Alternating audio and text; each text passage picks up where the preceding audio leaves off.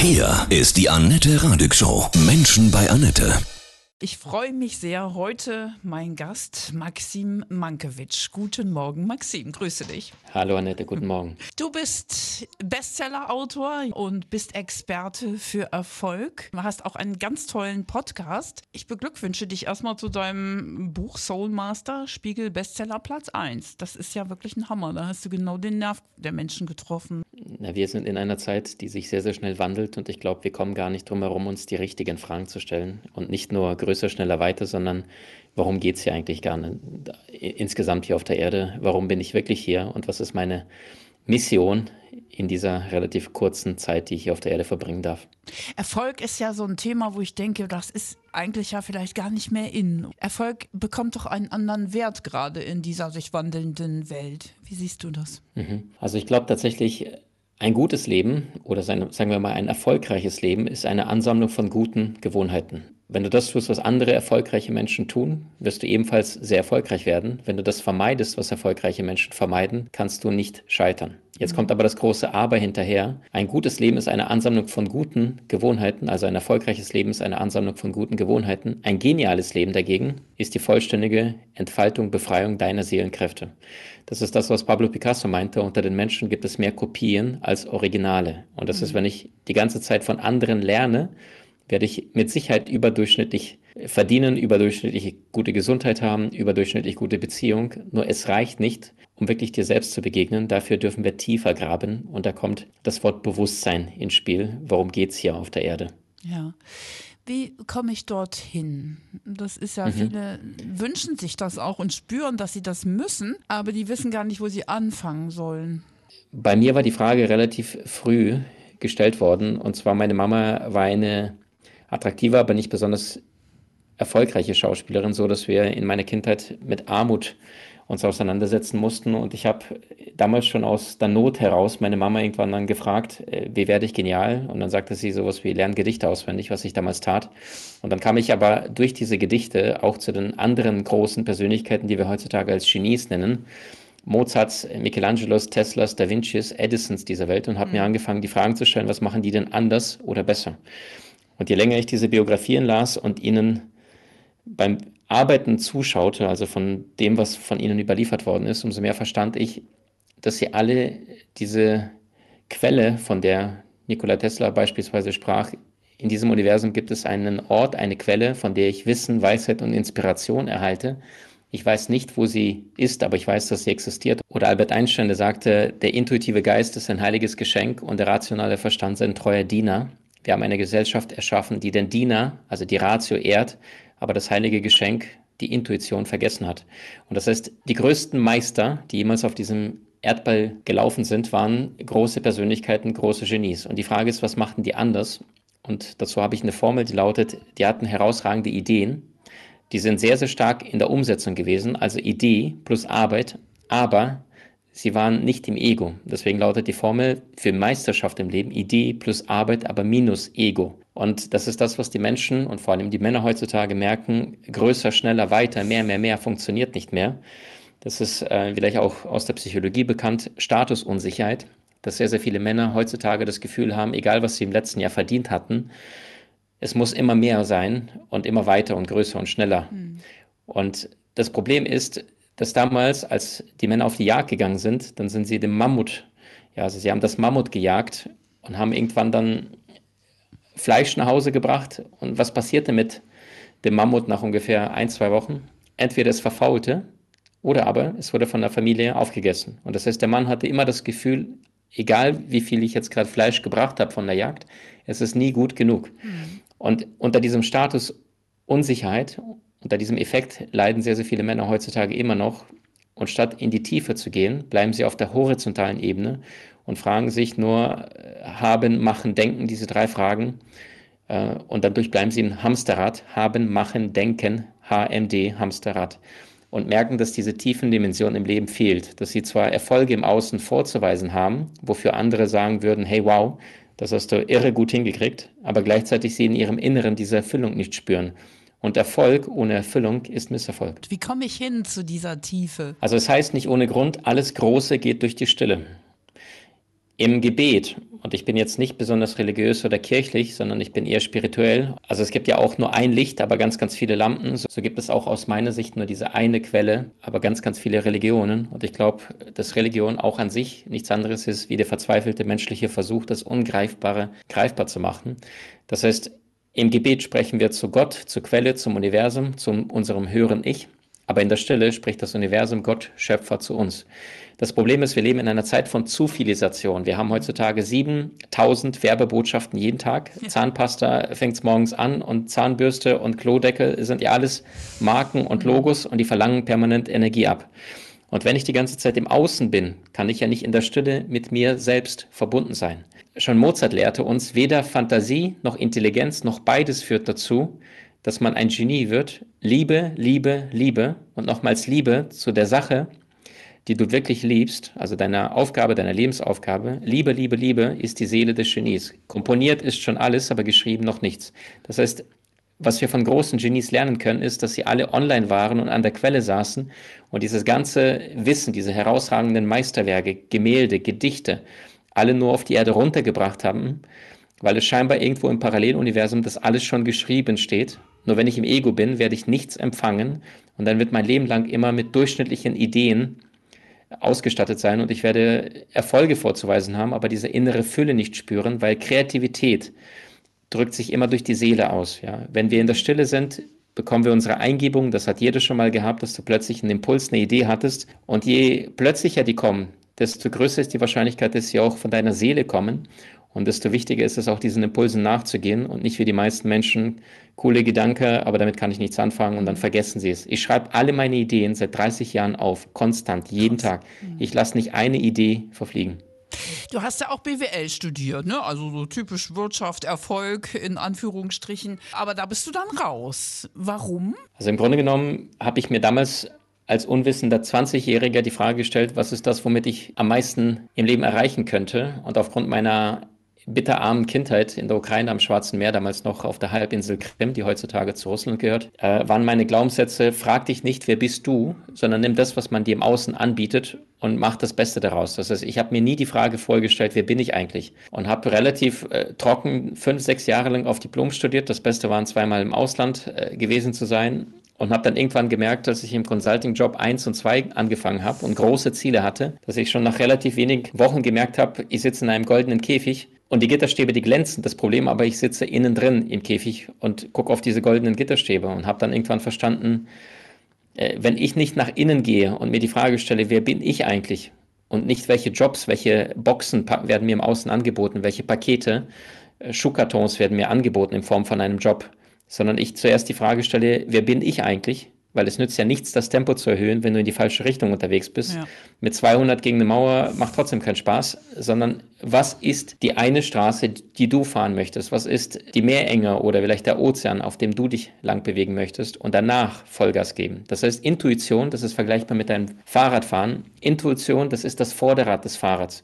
Unser Ratioverstand, unser Ego, das sind die Pedale, in die wir massiv treten. Wenn jemand massiv in die Pedale tritt und in seinem Leben Gas geben möchte, aber das Intuitive, das heilige Geschenk vergessen hat, das Vorderrad, dann, dann wirst du irgendwann im Kreis fahren oder dich komplett verfahren, weil du einfach nicht deinen Weg gehst. Und es gibt nur einen Weg, der richtig ist, deinen. Und wenn du deinen Weg gehst, kannst du von niemandem überholt werden. Und ich glaube, das ist das, was uns heutzutage niemand beibringt, sondern wir uns nur die Optionen im Außen anschauen und fragen, in welche Box passe ich denn am besten rein, statt wie die Genies uns vorgelebt mhm. haben, die sich die Frage nach innen gestellt haben, wer bin ich im Inneren und wie kann ich von innen nach außen meinen Genius bringen.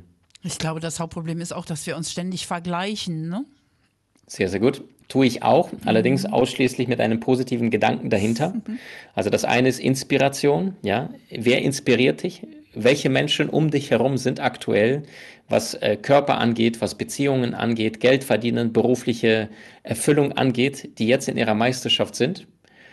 Und was kannst du möglicherweise von ihnen lernen? Das Problem ist aber, da muss ich mich aber auch selber anschauen. Und es ist so viel einfacher, jemand zu kritisieren, äh, um sich bloß nicht zu bewegen, ja. Und das ist der Grund, warum weltweit keine einzige Statue für einen Nörgler Kritiker erbaut worden ist. Aber sehr, sehr viele Monumente zu Ehren von großen Seelen, von großen Geistern, die wirklich Herausragendes geleistet hatten und sich auch gezeigt hatten, den Mut hatten, den ersten Schritt zu gehen. Das heißt auch übersetzt, du würdest dich jetzt nur beraten lassen, du dich selber von Menschen, wo du denkst, die sind da, wo ich auch hin will. Bis zu einem bestimmten Grad, weil ich bin der Meinung, äh, dass Charlie Chaplin recht hat mit seinem Zitat, auf den Scheidewegen des Lebens stehen keine Wegweiser.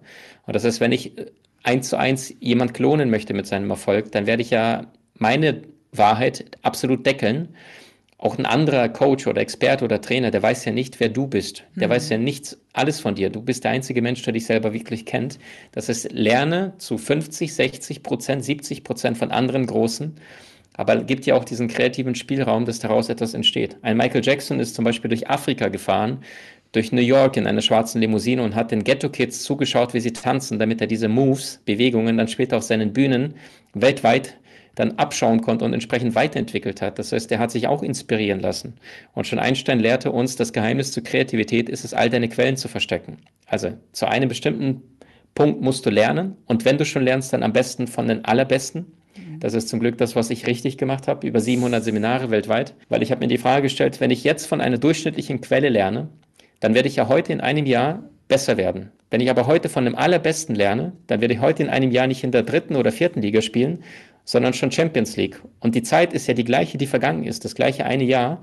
Nur die Frage ist nur, von wem hast du von Anfang an gelernt? Nun ist diese Welt ja, die, die verändert sich rasant gefühlt sind das schnelle Energien. Ich glaube, das spürt jeder irgendwie, auch wenn auch unbewusst. Und viele sind überfordert. Eine Krise jagt die nächste am Weltgeschehen auch. Hast du so gute kleine Tipps, wie ich schnell zu diesem Bewusstsein mhm. zu mir selbst komme im Alltag? Also wenn ein Mensch merkt, boah, ich sollte das unbedingt tun, dann die erste Frage ist, will das mein Ego oder will das meine Seele? Mhm. Ja, indem ich mir zum Beispiel die Frage stelle, mehrmals fünf, sechs, sieben Mal, mein Ego will, mein Ego will, mein Ego will, und dann schreibe ich auf. Und dann stelle ich mir die gleiche Frage, meine Seele will, meine Seele will, meine Seele will, und schreibe mir am besten mit der linken Hand, mit der intuitiven, die gleiche Antwort, die mir jetzt äh, erscheint, in dem Moment kommt.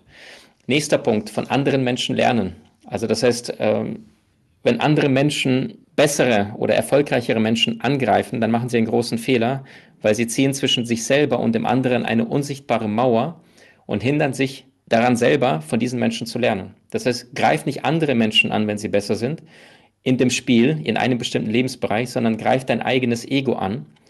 Beklage dich nicht über deine Schwächen, sondern trainiere von den Stärken anderer. Du willst mehr Möglichkeiten, trainiere deine Fähigkeiten. Dein Leben wird erst dann besser, wenn du besser wirst. Und das heißt, es fängt alles mit dir an. Mit der emotionalen Bereitschaft, hey, ich habe satt, permanent das Gleiche zu tun, die gleichen Ergebnisse zu erwarten und zu merken, dass es sich ohne eine aktive Veränderung nichts passieren wird, nichts verändern wird in den nächsten zwölf Monaten, 24 oder 36 Monaten. Diese Tipps stehen natürlich auch alle drin in deinem Bestseller Soul Master. Was glaubst du, was gerade auch Männer für Schwierigkeiten in dieser speziellen Zeit jetzt haben? Also es gibt ja zwei Energieformen, die Yin, die weibliche und die Yang, die männliche Energie. Und jeder Mann und jede Frau hat bestimmte Yin- und Yang-Energien. Natürlich haben tendenziell die meisten Männer eher die Yang-Energie und tendenziell die meisten Frauen die Yin-Energien. Und ich bin der Meinung, die charismatischsten, die außergewöhnlichsten Menschen weltweit, das sind diejenigen, die zwischen diesen beiden Energiepolen spielen können. Guck dir mal Leonardo DiCaprio an. Mhm. Ja, der kann die kraftvollen, äh, der Wolf of Wall Street spielen, ja, diese abgezockten Börsenmakler, aber gleichzeitig kann er komplett den Softie spielen auf der Titanic, weil er es verstanden hat, mit diesen beiden Energiepolen zu spielen, die männliche und die weibliche Energie. Und viele Männer haben die Sorge, oh Gott, wenn ich emotional mich zeige, dann bin ich ja schwach. Dem ist nicht so, weil Wasser, der Ozean ist weich und gleichzeitig bedeckt der Ozean 70 Prozent der gesamten Erdatmosphäre. Und das heißt, Wasser ist kraftvoll, Emotionen sind kraftvoll. Das Problem ist, es wird uns von Anfang an, von klein auf abtrainiert, emotional zu handeln, emotional zu fühlen, emotional uns zu zeigen, uns verletzlich zu zeigen. Wer allerdings nichts sagt, wird definitiv verletzt werden. Wer alles sagt, macht sich unangreifbar. Weil nichts ist dem Menschen vertrauter als das Menschliche. Das heißt, habe den Mut, in dein Herz hineinzulauschen und aus deinem Herzen zu sprechen, denn es muss von Herzen kommen, was auf Herzen wirken soll, lehrt uns schon Goethe. Das ist schön. Da sind wir Frauen ein wenig im Vorteil, würdest du sagen? Das ist schon wieder Ego-Wettrennen, aber ein bisschen scheint es so. Also ja, und gleichzeitig haben die Frauen auch die Herausforderung, dass sie sehr, sehr oft das Gefühl haben, äh, nicht gut genug zu sein. Und äh, was sagt mein Chef? Darf ich das überhaupt? Dadurch sich ein bisschen hinten anstellen Und aus der Gehirnforschung wissen wir aber gleichzeitig, dass das Corpus callosum, das ist ein Nervengeflecht, das ist dieser Balken im Gehirn, der die linke und die rechte Gehirnhälfte miteinander verbindet. Und das ist bei den Frauen tatsächlich deutlich dicker. Das heißt, die sind wirklich Multitasking besser, aber Männer tatsächlich gleichzeitig aber Ziel setzen, Ziel erreichen, dort oft aber auch die Dinge im Außen übersehen, aber das wiederum besser hinbekommen. Und ich glaube, die, die Magie oder die Faszination ist es, sich die Frage zu stellen, welche Energie möchte ich gerade? Eher runterfahren, eher die Yin-Energie, eher das Behütende, das Liebevolle, das Schützende, das Wärmende oder eher die Yang-Energie, holla die Waldfee, jetzt gebe ich Gas und gehe nach vorne und egal welche Herausforderung kommen sollte, ich werde sie meistern. Und das heißt, mit diesen Energien bewusst zu spielen. Und das heißt, dass auch die Männer von den Frauen lernen dürfen und umgekehrt. Maxim, was glaubst du, wie wird die Welt in fünf Jahren sein? Also meine tiefste Überzeugung ist definitiv bewusster. Unabhängig davon, was uns in der Welt jetzt passieren sollte oder nicht passieren sollte, Stichwort Ukraine und Co. Ich glaube, dass die Menschen aus ihren Fehlern oder schmerzvollen Erfahrungen definitiv lernen. Erster Weltkrieg, da gab es neun bis zehn Millionen gefallene Soldaten. Dann dauert es keine 22 Jahre, dann musste der Zweite Weltkrieg hinterherkommen. Dann hatten wir schon 60 bis 90 Millionen, schätzen einige, gefallene Soldaten. Aber dann war der Schmerz so groß, dass die gesagt haben, so jetzt erstmal nichts und haben alles dafür getan, um das zu vermeiden. Das Problem ist jetzt, dass die zweite, dritte Generation immer mehr ausstirbt von denen, die damals Nachkriegszeit erlebt haben. Und die Menschen, die jetzt gerade speziell in Ukraine sehr, sehr unvorsichtig begegnen, weil sie es einfach nicht erlebt haben, wie furchtbar diese Dinge sein können. Gleichzeitig aber glaube ich auch daran, dass die Erde aktuell die Schwingung massiv anhebt und alles, was nicht mit diesen höheren Frequenzen mitgeht, also immer noch im Ego beharren möchte, das mit der Zeit nicht mehr funktionieren wird. Das heißt, du wirst merken, dass das in deiner Beziehung nicht mehr reicht, du wirst merken, dass es in deinem Job nicht mehr funktioniert, nur noch mehr zu verdienen oder nur im Fitnessstudio mhm. mehr Muskeln zu haben, sondern es geht darum, von innen nach außen deine Meisterschaft zu leben und dir die Frage zu stellen, was habe ich davon, dass ich hier bin, aber auch gleichzeitig, was haben andere Menschen davon, dass ich hier war. Du hast so ganz viele schöne Zitate gesagt von großen Meistern. Du hast zig Biografien gelesen, die Lebensläufe von Genies. Tatsächlich ja, und ich habe da einiges in Soulmaster reingepackt. Also wer Lust hat, mhm. mal sein gesamtes Leben auf den Prüfstand zu stellen und mal massiv mehrere Köpfe über sich selbst hinauszuwachsen, der findet in Soulmaster über neun Kapitel zum Thema, wie finde ich meine Berufung? Warum bin ich überhaupt auf der Erde? Wie mhm. funktioniert das, dass ich mehr Lebensenergie bekomme? Wie verdiene ich mit meinen Gaben mehr Geld? Wie baue ich eine glückliche Beziehung auf? Wie stärke ich mein Umfeld? Und vor allem, wie komme ich in die Umsetzung?